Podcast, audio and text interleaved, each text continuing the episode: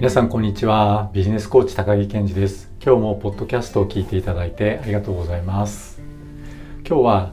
今朝靴下を履きながら考えたお話をします。僕は5本指ソックスを愛用しているんですがその靴下を履く時っていつも右足から履くように決めてるんです。5本指ソックスって右足用か左用かが決まっちゃっているので普通の靴下を履くよりちょっと面倒くさいんですよね。で5本指ソックスを愛用した経験のある方なら共感していただける方もいると思うんですが例えば5本指ソックスをどっちの足から履くか決まっていないと靴下を履くプロセスはまず最初に腰を下ろすか腰掛けてどちらの足を前にするか判断をしてその足を前にしますね。で靴下を取って右足用か左足用かを確認します。で構えた方の足の靴下ではなかった時に靴下を取り替えるのか足の構えを変えるのかを判断しなくちゃいけません。でその後変えたら靴下を履いてで残っている方の靴下を履くっていうプロセスになりますね。だから先にどっちの足を前にするかを判断して手に取った靴下がどっち足用かを見極めてで靴下を持ち替えるのか足の構えを変えるのかを判断するっていう3つの判断の項目が入ります。靴下を眺めてあ左足用だってなった時に右足から履く構えになっていたりするとちょっとこうすっきりしない感じも残っちゃいますよね。こういうちょっとした判断のエネルギーの浪費って蓄積すると結構後々に影響していきます。右足から履くって決めている時の靴下を履くプロセスはまず靴下を手に取る時に腰を下ろしてまたは腰をかけて右足を前にする決まってますね。で右足用のソックスをこう見比べて選びます。で右足の靴下を履いてで残ってる靴下を履いてってこうなりますね。でこのプロセスでは探すとか判断するっていうのが必要なのは2つ目の右足用のソックスを選ぶっていうところだけ。であとは全部自動化できるわけですね。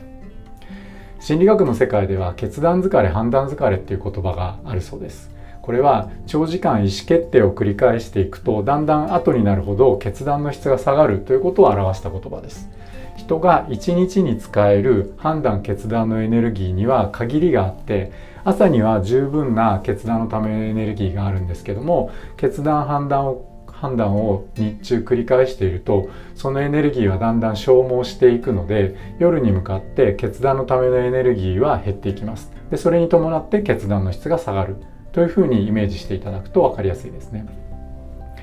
だから一日を通じてより質の高い決断ができるようにしたいのであれば中長期的にはその自分が持っている決断のエネルギー全体を高めることが必要になり短期的にはその決断のエネルギーの浪費を抑えるということが効果的になってきます。でこの決断のエネルギーの浪費を抑える例として割と皆さんがよく例えに出すのが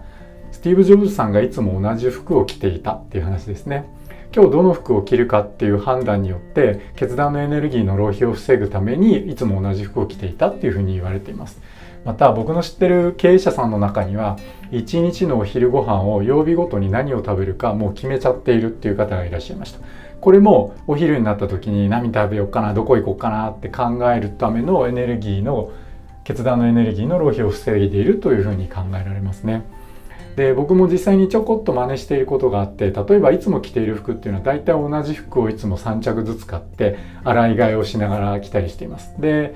どっかが古くなったり汚れたりしたらそれを入れ替えるっていうような同じようなものを買ってきて入れ替えるっていうことをやってます。その他靴もいつも同じ靴履いてますね。すり減ったり汚れたりしたらまた同じ靴を買います。いつも同じ靴履いていると朝家を出る時にどの靴を履こうかっていう考える必要がまずなくなるので朝の決断のエネルギーが節約できますしこれいつも同じ靴を履いていると靴を買い替える時に試着する必要がなくなるんですね。同じサイズいつも買っとけばいいので。なのでこの時にも決断のエネルギーが節約できちゃったりします。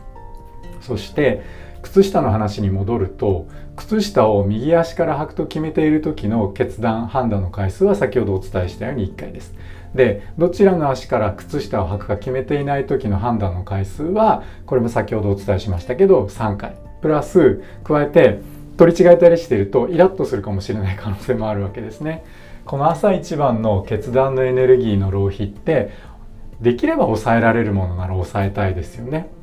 でさらに面白いことに靴下を履いた時に今日もルール通り右足から履けたってなるとこれ楽な選択をしているはずなのに自己肯定感を高めることにもつながります。自分ルール守れたみたいなやつですね。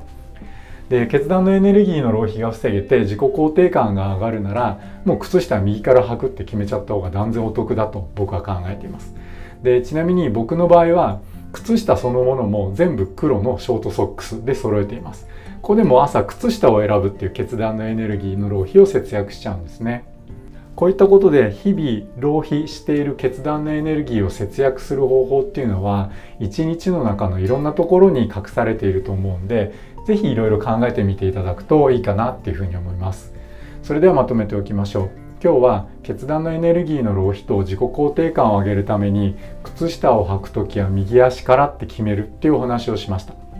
まあそれに加えて、まあ、おまけの話として毎日着る服を決めておくとか靴下を1種類にしちゃうとかランチに食べるものを決めておくというのも、えー、参考にお話をしてみました。是非一日を通して質の高い決断をしたいって思っている方は試してみてください。もちろんファッションが大好きな方はそこで使う決断のエネルギーは浪費ではありませんしランチタイムが一日の中で一番幸せな時間っていう方が何を食べるか楽しみながら考えるのも決断のエネルギーの浪費ではないと思います。ご自身の趣味思考も踏まえながら毎日繰り返していることの中で決断のエネルギーの浪費を防ぐ方法を考えてみていただくと楽しいんじゃないかなと思います。皆さん正しい手洗いマスクの着用2メートルのソーシャルディスタンスを保って新しいライフスタイルを楽しんでいきましょう。それでは今日はここまでにします。今日もポッドキャストを最後まで聞いていただいてありがとうございました。バイバーイ。